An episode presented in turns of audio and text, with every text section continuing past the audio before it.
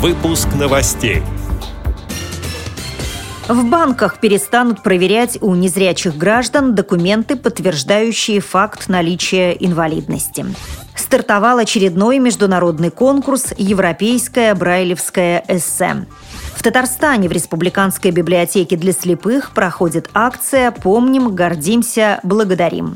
В Доме культуры ВОЗ Брянской области состоится молодежный конкурс «100 к одному». Далее об этом подробнее в студии Наталья Гамаюнова. Здравствуйте. Здравствуйте.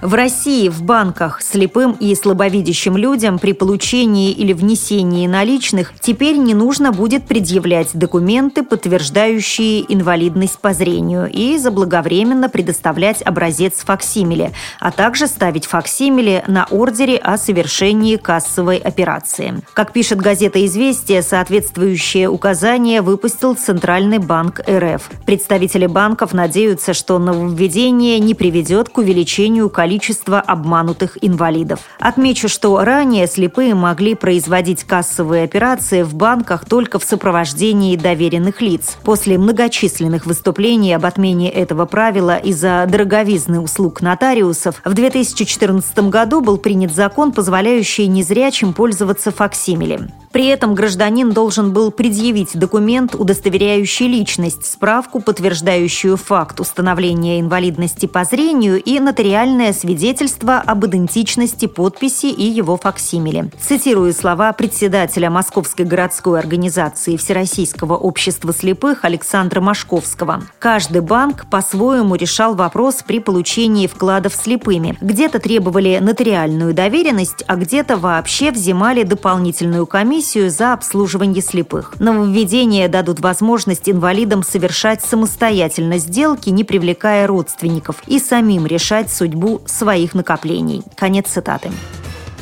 Европейский союз слепых проводит очередной международный конкурс «Европейская брайлевская эссе». Организаторы предлагают затронуть темы, касающиеся шрифта Брайля в современной жизни. Как сообщает пресс-служба ВОЗ, авторы могут писать произведения не только в виде рассказа от первого лица, но и использовать такие форматы, как поэма, письмо, интервью. Общее количество слов в эссе не должно превышать тысячи. Для участия в конкурсе нужно прислать свое произведение не позднее 30 апреля в Национальную отборочную комиссию России на e-mail бердников собака воз.орг.ру.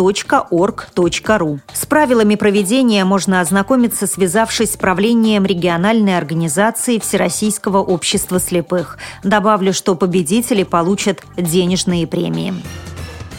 В Татарстане в Республиканской библиотеке для слепых проходит акция «Помним, гордимся, благодарим». Мероприятие посвящено 70-летию победы в Великой Отечественной войне. В рамках акции будет создана электронная летопись, которая познакомит общественность с судьбами людей, которые потеряли зрение в результате полученных на войне ранений. Ознакомиться с материалами летописи можно в блоге акции «Помним, гордимся, благодарим» по адресу ветеранвов.блог ру, а также на сайте библиотеки. В создании памятной книги могут принять участие все желающие, пишет информационное агентство «Татар-Информ». Для этого нужно прислать в Республиканскую специальную библиотеку для слепых и слабовидящих материалы об известных незрячих фронтовиках и тружениках тыла.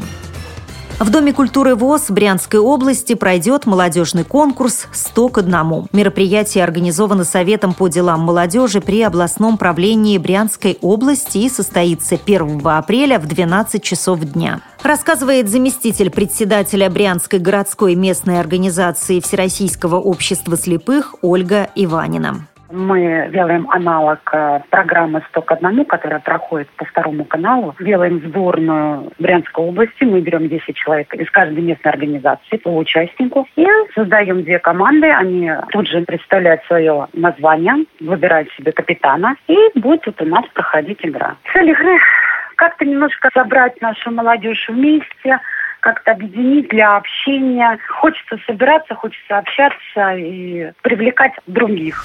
С этими и другими новостями вы можете познакомиться на сайте Радио ВОЗ. Мы будем рады рассказать о событиях в вашем регионе. Пишите нам по адресу новости собака ру. Всего доброго и до встречи!